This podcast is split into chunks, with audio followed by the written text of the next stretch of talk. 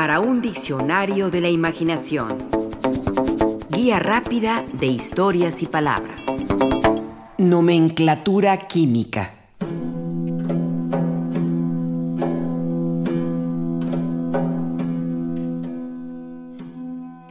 ¿De dónde surgen los nombres de los elementos químicos? ¿Por qué al tungsteno se le nombra de esa manera? ¿O al mercurio? ¿O al uranio? ¿Al arsénico? ¿Al cobalto? ¿Al oxígeno? ¿Al plomo? ¿A la plata?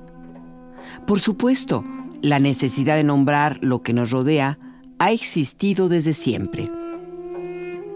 Dos mil años antes de nuestra era, los babilonios usaban el símbolo de una raya ondulante o en zigzag para nombrar al agua. Igual sucedía con los egipcios. Entre los griegos los cuatro elementos a saber, el agua, el fuego, la tierra y el aire, también eran representados por símbolos que distinguía a cada uno de ellos.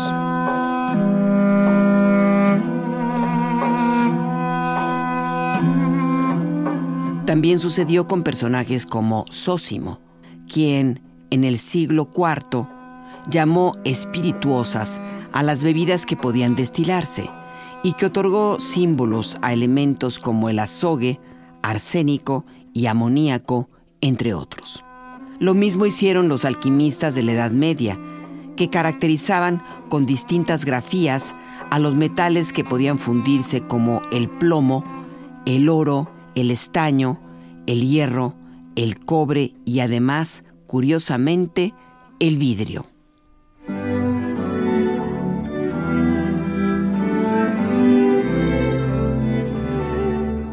No es sino hasta 1787 que inicia una nueva forma de nombrar a los elementos químicos. Se debió al aporte de científicos como Fourcroy, Berthollet, Guton, de Morveau y sobre todo de Lavoisier, quienes dieron a conocer un libro fundamental, titulado Método de Nomenclatura Química.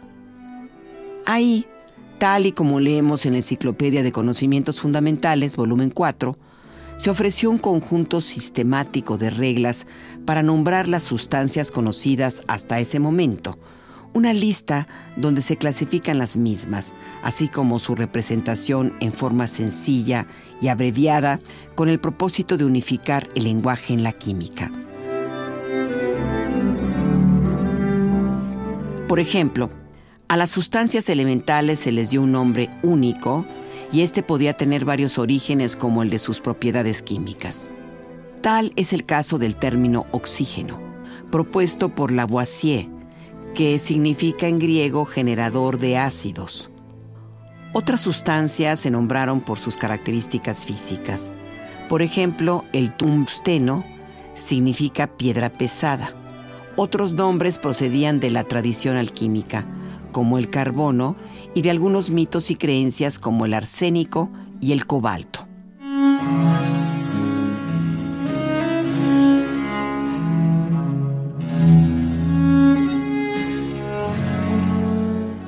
El arsénico, que es un veneno, proviene del latín arsenicum y este del griego arsenicon, que significa que supera al varón en referencia a su poder tóxico.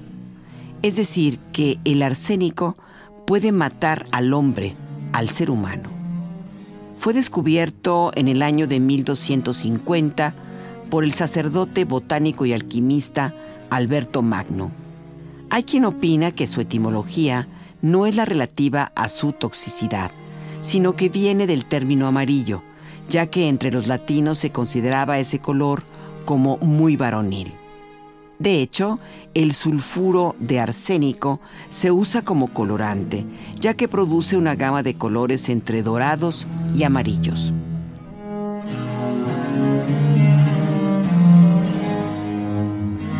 En cuanto al cobalto, hay por lo menos dos explicaciones.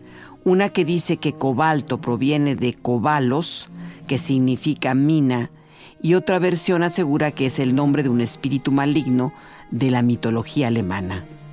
La historia del cobalto tiene que ver con la explotación del cobre. Los mineros en Alemania encontraban de vez en cuando cierto mineral azul que no contenía cobre. Si lo aspiraban, les hacía enfermar, puesto que es común que la beta que lo contiene tuviera restos de arsénico. Por eso lo nombraron cobalto, pues era el nombre que le asignaban las leyendas teutonas a un ser maléfico. No fue sino hasta 1730 que el médico sueco Jorge Brandt aisló el cobalto y lo consideró un metal con algunas características parecidas al hierro. Entre estas, la de ser el otro único metal que tiene la propiedad de ser atraído por la fuerza magnética de los imanes.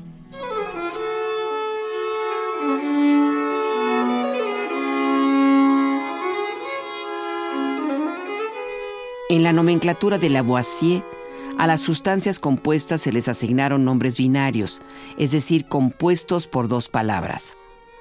Así, a la sustancia conocida hasta ese momento como tártaro vitrolado, arcano duplicado o sal policresta, se le llamó sulfato de potasa. Se eliminaron así los múltiples sinónimos para diversas sustancias y se les unificó en un mismo nombre para beneficio del mejor conocimiento científico.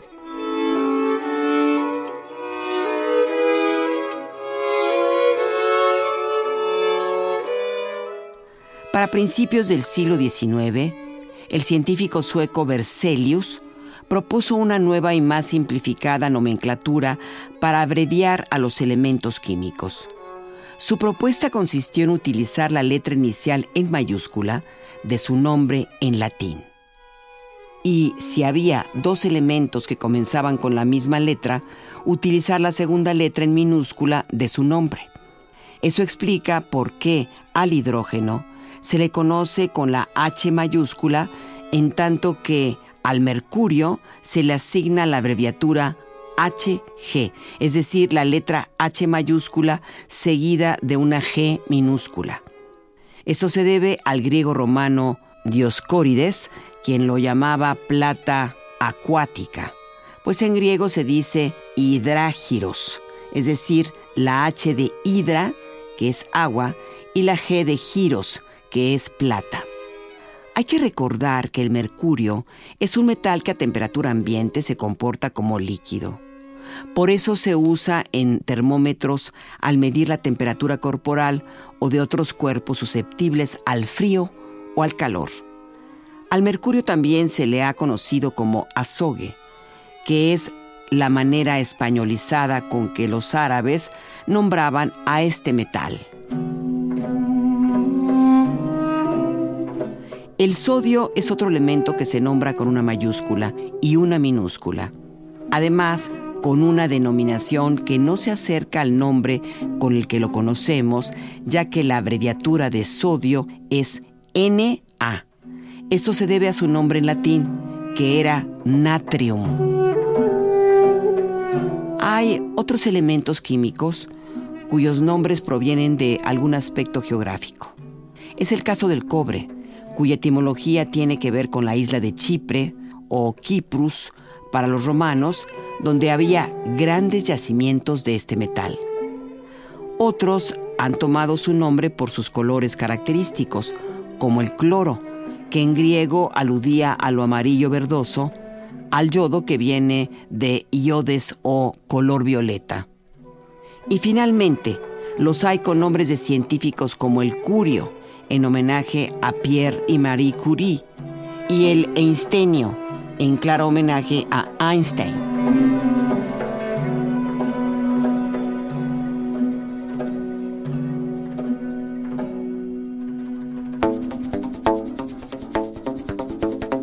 Participamos en este programa Juan Ramírez, Rafael Méndez, María Eugenia Pulido, Mauricio Carrera y Pilar Muñoz.